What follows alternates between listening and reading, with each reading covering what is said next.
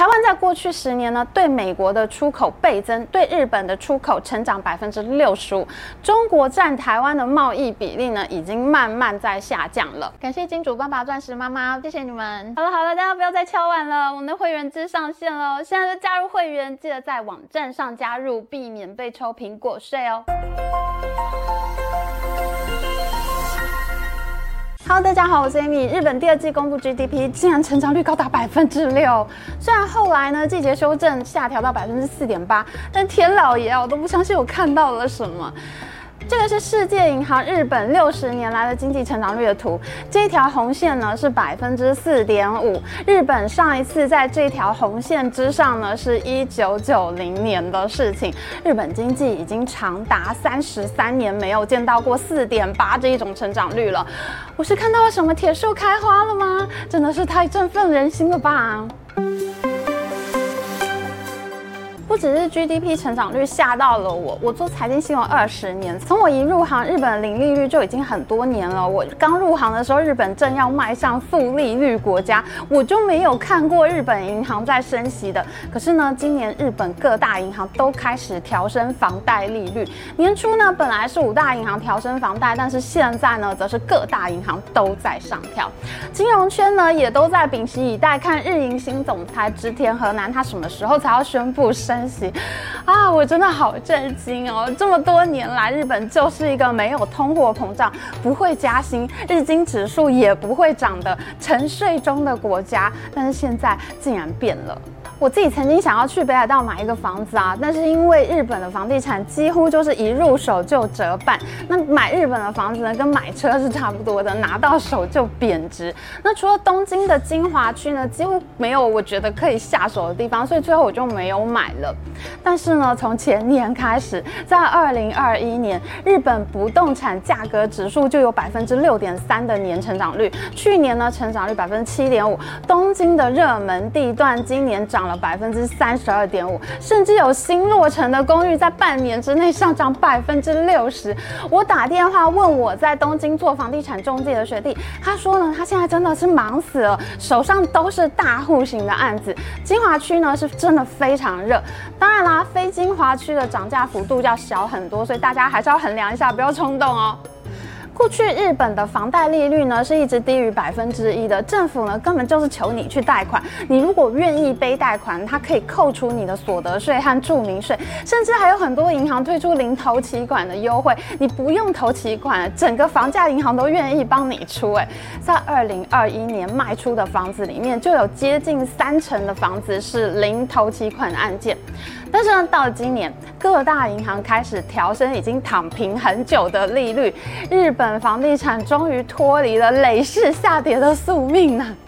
房贷会调升呢，是因为日本房地产终于有起色了，热钱涌入任何一个国家哈，你会注意到最明显的现象就是股市和房地产会上涨。我们看一下日经指数啊，它是在一九八九年的十二月二十九号这个日子创下了泡沫经济中的巅峰，三万八千九百一十五点历史性的高价，然后呢，它就一路下滑，在一九九七年的时候呢，是几近腰斩，指标性的四大券商之一山一证券呢，它出现倒闭事件，一万名员工失业，这个在日本呢就跟雷曼兄弟破产是差不多震撼的事件。金融机构暴雷呢，就会造成整个金融体系的暴雷。那日经指数呢，就持续下跌到一万点以下，低迷不振。它的最低点呢，是在金融海啸过后的七千零五十四点，从三万九千点掉到七千点了。可是呢，日经指数已经在今年四月站上久违的三万点了，现在呢已经有三万三千点的水准了，哇，这真的是历史性的时刻，真真的就是一生的追剧啊！真的很高兴可以跟我们的观众一起见证历史时刻，一起追剧啊！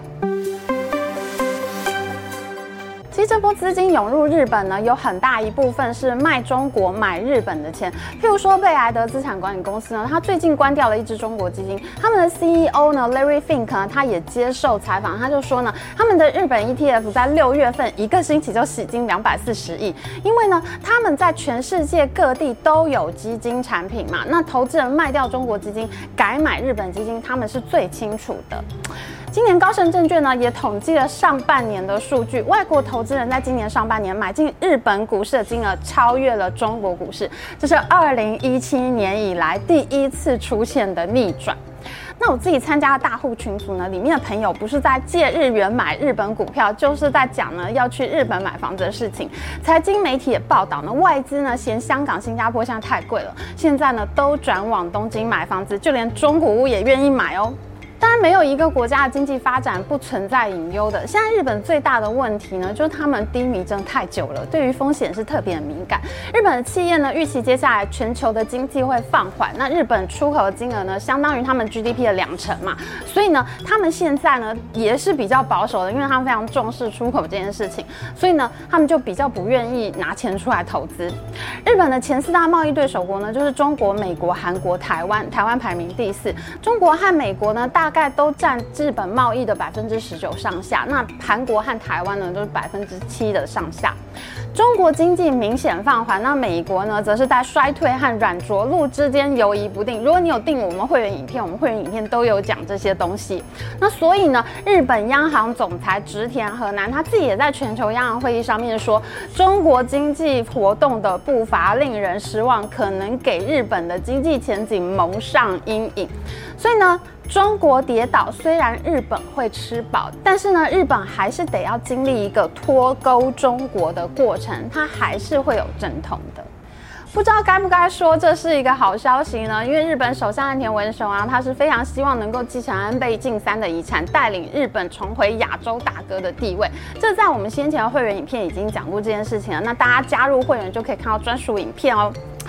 那中国和日本之间呢，最近是因为福岛核处理水的事件，现在日本民众厌中的情绪真的是加深很多。我有个朋友呢，住在日本很长时间，他说呢，现在很多人听到他讲中文，就会露出非常嫌恶的表情。但是呢，当他一解释他是台湾人，对方呢马上就笑开怀，说啊，好喜欢台湾哦。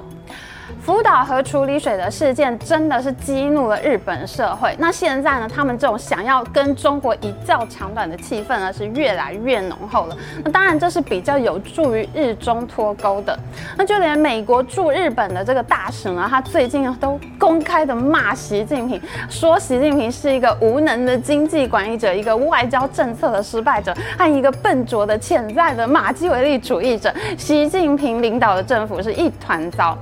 哇哦，这是很罕见的外交发言诶！通常我们听到这种战狼发言，都是中国的外交部在讲。那美国是不太会讲这种战狼外交语言的。所以呢，这次大家都在猜测，诶，这个美国驻日大使他是不是在对解放军喊话呢？因为解放军的官员现在正在遭到整肃，那不知道是不是这个大使希望这些官员能够发动政变，推翻习大大呢？就有很多人都在猜测啦。